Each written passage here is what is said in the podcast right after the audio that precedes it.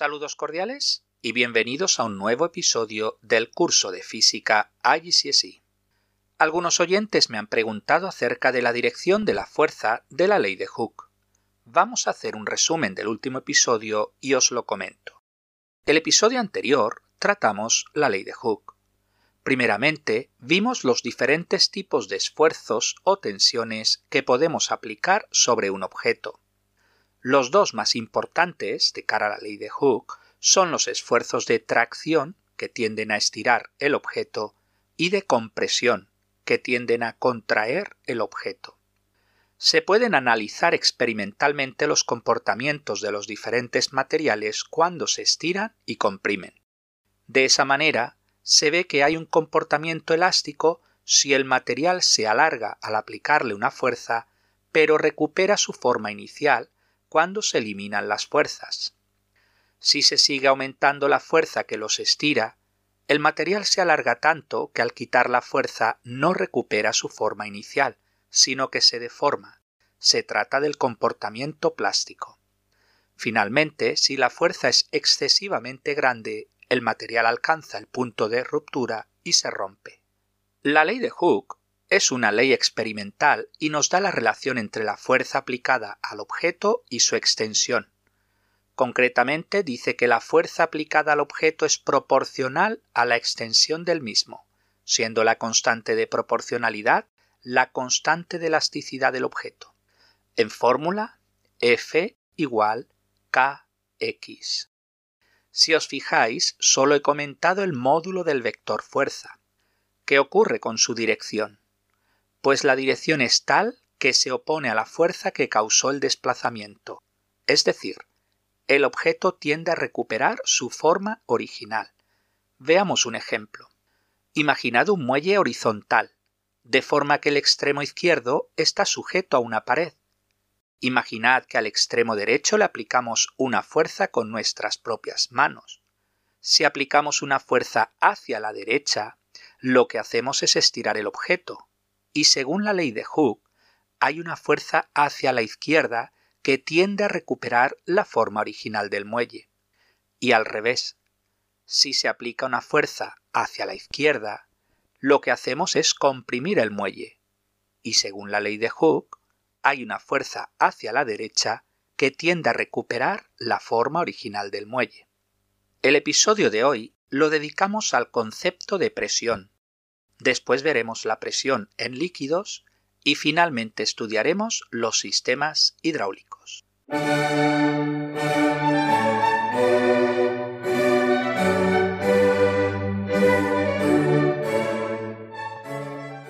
Cuando aplicamos una fuerza sobre un objeto, nos puede interesar cómo se distribuye dicha fuerza sobre una cierta área. Por ejemplo, en la nieve nuestros pies se hunden sin embargo, si utilizamos unos esquís ya no se introduce tanto en la nieve.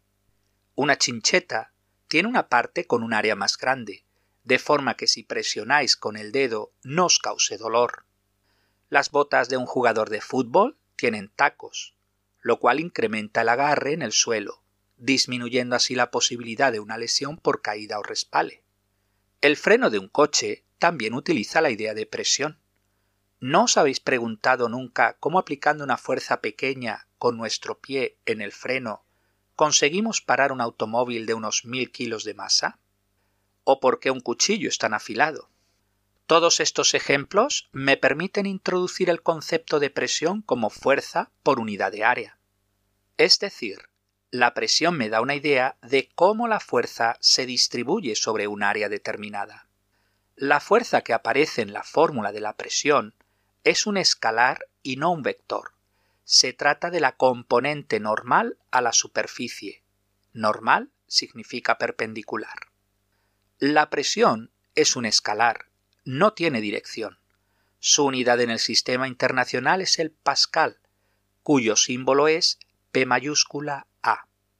Un pascal es la presión que ejerce una fuerza de un newton sobre un área de un metro cuadrado. Os recuerdo que cuando una unidad lleva el nombre de algún científico, se utilizan letras mayúsculas, como el newton, la unidad de fuerza, que es n mayúscula. Un pascal es una presión muy pequeña. Una manzana en tu mano ejerce una presión de unos mil pascales, de ahí que una unidad más conveniente sea el kilopascal. Una olla express típica puede alcanzar los 100 kilopascales. Los cimientos de un edificio se colocan bajo tierra sobre una base horizontal de forma que hay una mayor área y por tanto una menor presión, de forma que el edificio no se hunde sobre la tierra. Normalmente al colocar un tornillo se utiliza una arandela.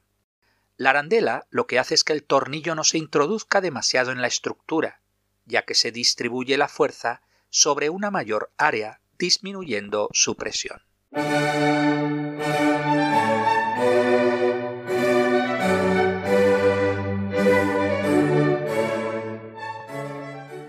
Veamos algunos ejemplos.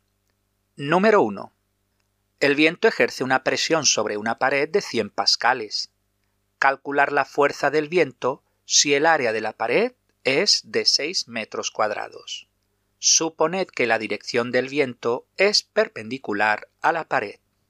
Aplicamos la fórmula fuerza igual presión por área igual 100 pascales por 6 metros cuadrados igual 600 newtons.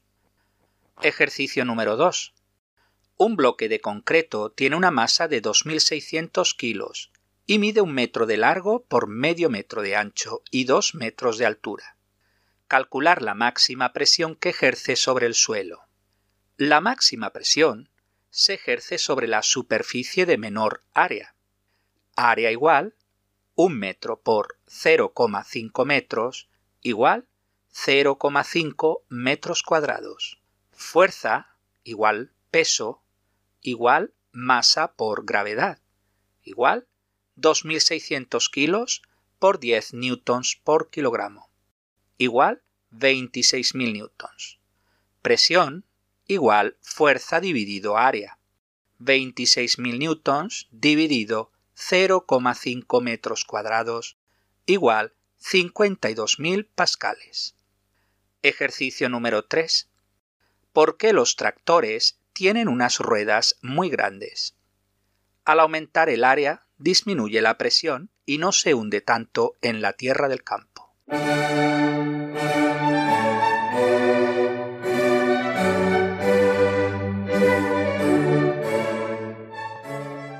Veamos cómo se ejerce la presión en líquidos. El agua en un vaso o en una regadera ejerce una fuerza sobre las paredes del recipiente que lo contiene. Análogamente el agua de la piscina ejerce una fuerza sobre las paredes de la piscina, o el agua contenida en una presa mediante diques. Todo líquido estacionario en un contenedor abierto posee las siguientes características. Primero, la presión actúa en todas las direcciones. El agua de la piscina ejerce presión sobre el fondo, pero también sobre las paredes de la piscina.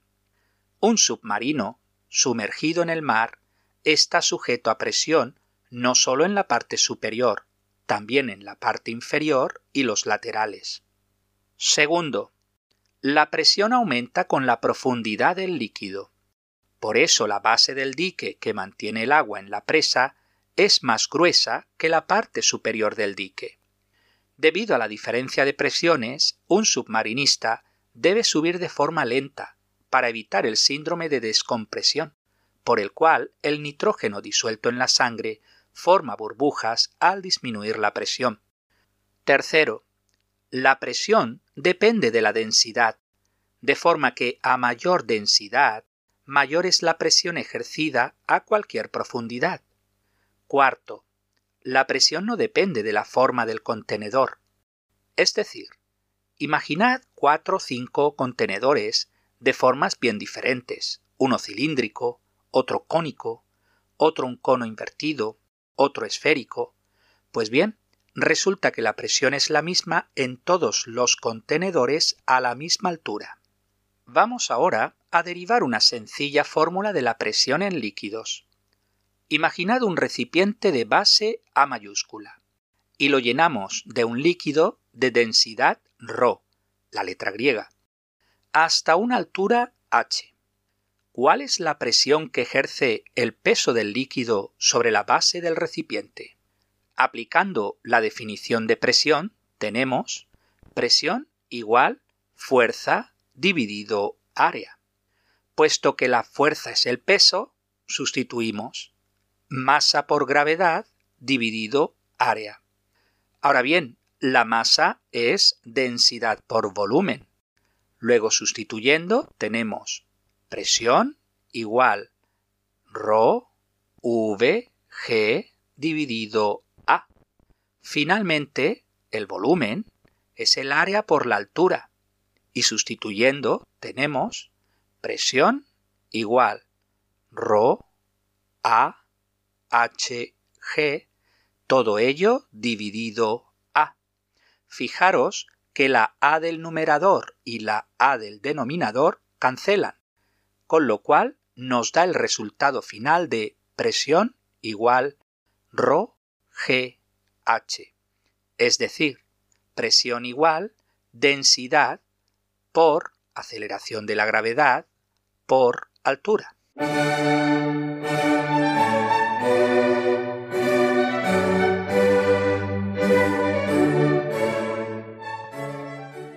Veamos algunos ejemplos de aplicación de dicha fórmula. Ejercicio número 1.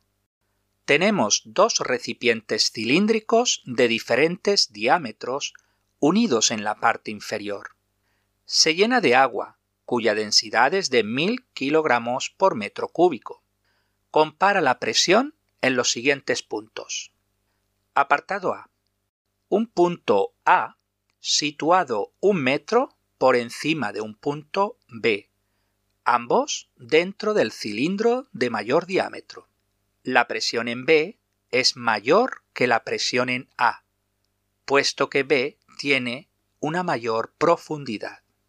Apartado B. Dos puntos B y D a la misma altura. El punto B está en el cilindro de diámetro mayor y el punto D está en el cilindro de diámetro menor. La respuesta es que ambos tienen la misma presión por hallarse a la misma profundidad, puesto que la presión solo depende de la profundidad. Apartado C. Sustituimos el agua por parafina, que tiene una densidad de 800 kilogramos por metro cúbico. ¿Cómo afecta este cambio a la presión en cualquier punto del recipiente? Sabemos que la presión es proporcional a la densidad, así que al disminuir la densidad, disminuye la presión. Ejercicio número 2. Un recipiente de base rectangular mide 4 metros de largo por 3 metros de ancho. Se llena de parafina, de densidad 800 kilogramos por metro cúbico, hasta una altura de 2 metros. Calcular. Apartado A. Volumen de parafina. Volumen igual área por altura igual 4 metros por 3 metros por 2 metros igual 24 metros cúbicos. Apartado B. Masa de parafina. Masa igual densidad por volumen igual 800 kilogramos por metro cúbico por 24 metros cúbicos, igual 19.200 kilogramos. Apartado C. Peso de parafina. W igual masa por gravedad, igual 19.200 kilos por 10 newtons por kilogramo, igual 192.000 newtons. Apartado D. La presión en el fondo del tanque presión igual densidad por gravedad por altura. Igual 800 por 10 por 2 igual 16.000 pascales.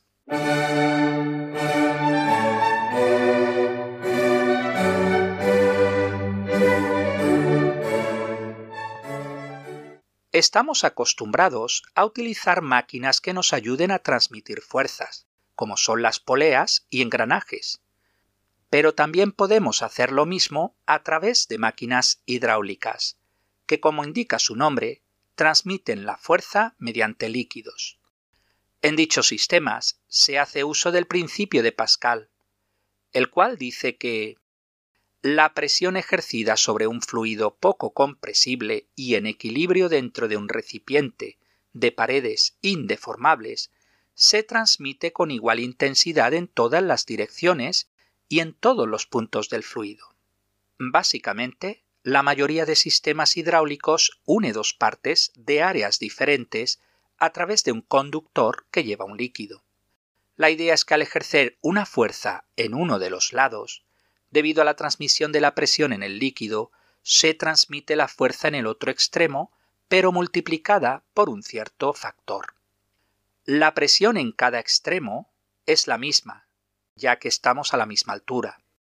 Luego, P1 igual a P sub 2, de donde fuerza 1 dividido área 1 igual fuerza 2 dividido área 2. Si el área 2 es mayor que el área 1, la fuerza 2 será mayor que la fuerza 1. Un ejemplo es el freno hidráulico, que es el utilizado en los coches. ¿Cómo funciona? Al presionar el pedal del freno, un pistón transmite el líquido de frenos hacia otro pistón conectado a la rueda, por medio de un conductor. El pistón de la rueda es más grande que el pistón del freno, lo que hace que la fuerza se incremente y presione las pastillas de frenado sobre la rueda, la cual disminuye su giro. De esta manera se transmite la fuerza del pie a la rueda. Un gato hidráulico también hace uso del principio de Pascal, usamos los gatos hidráulicos para mover una carga muy pesada. Imaginad un tubo en forma de U, pero con extremos de diferentes diámetro y por tanto diferente área. Llenamos el tubo de un cierto aceite. Al aplicar una pequeña fuerza sobre el área menor, se transmite la presión a través del líquido, de forma que al llegar al área mayor, la fuerza será también mayor. Claro que hay un precio a pagar, si, por ejemplo, la fuerza aumenta en un factor de 10, la altura que se mueve el objeto será sólo de un décimo. Por supuesto se trata de una idealización. En la vida real hay rozamiento del líquido, lo que reduce la fuerza originada. Otros ejemplos son la prensa hidráulica, la excavadora y el sistema humano cardiovascular. ¿Quién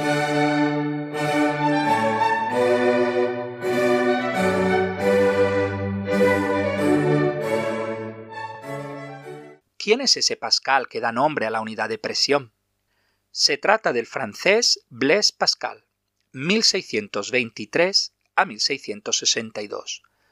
Todo un polímata de la revolución científica que trabajó en física, matemática, filosofía y teología. Su padre, Etienne Pascal, fue un jurista y matemático, miembro activo de la Academia de Mersenne. Con apenas tres años queda huérfano de madre. Su padre, viendo una inteligencia superior a la media en su hijo, se dedicó a su instrucción. En particular, pensaba que su hijo no debía aprender matemáticas antes de los 15 años. A los ocho años, la familia se traslada a París.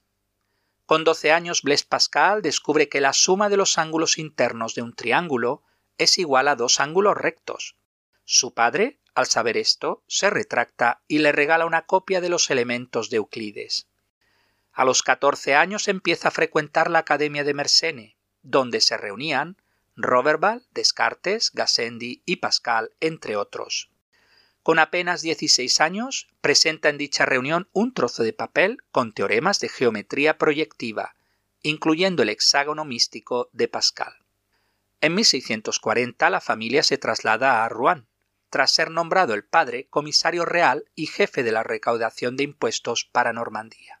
En 1642, con apenas 19 años, inventa la Pascalina, la segunda calculadora mecánica. Funcionaba con ruedas y engranajes. La primera calculadora fue inventada en 1623 por el alemán Schickard, aunque no se guarda ningún prototipo original.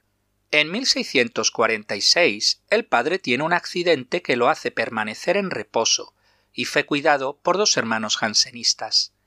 El jansenismo era un movimiento religioso de corte puritano, defendía la necesidad de la gracia divina para la salvación, negando el papel de la libertad humana.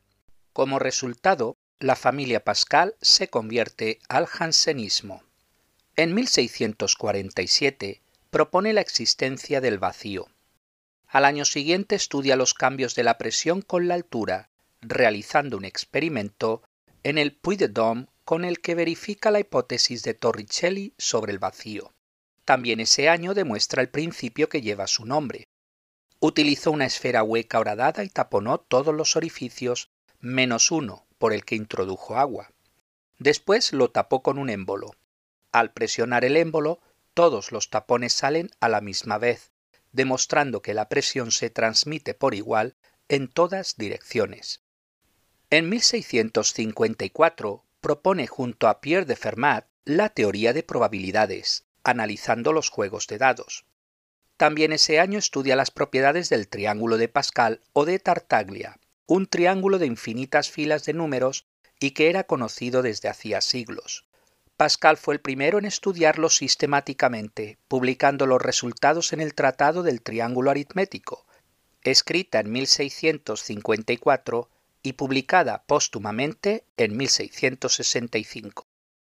Ese mismo año de 1654 tiene un accidente del que sale ileso, pero que le lleva a una experiencia mística que le transforma profundamente. Tras retirarse unas semanas al monasterio de Port Royal, decide consagrar su vida al cristianismo, ayudar a los pobres y a escribir obras religiosas. Murió con apenas 39 años, probablemente de un cáncer de estómago. En 1669 se publica la obra póstuma Pensamientos, donde aparece recogida su famosa apuesta, un argumento acerca de la racionalidad de creer en Dios. Básicamente, el argumento dice que conviene apostar a creer en Dios, puesto que si existe, ganas el cielo, y si no existe, no pierdes nada. Frente a no creer en Dios, puesto que si no existe, no pierdes nada pero si existe, no irás al cielo. Pues hasta aquí el episodio de hoy. Muchas gracias por su atención y hasta el próximo día.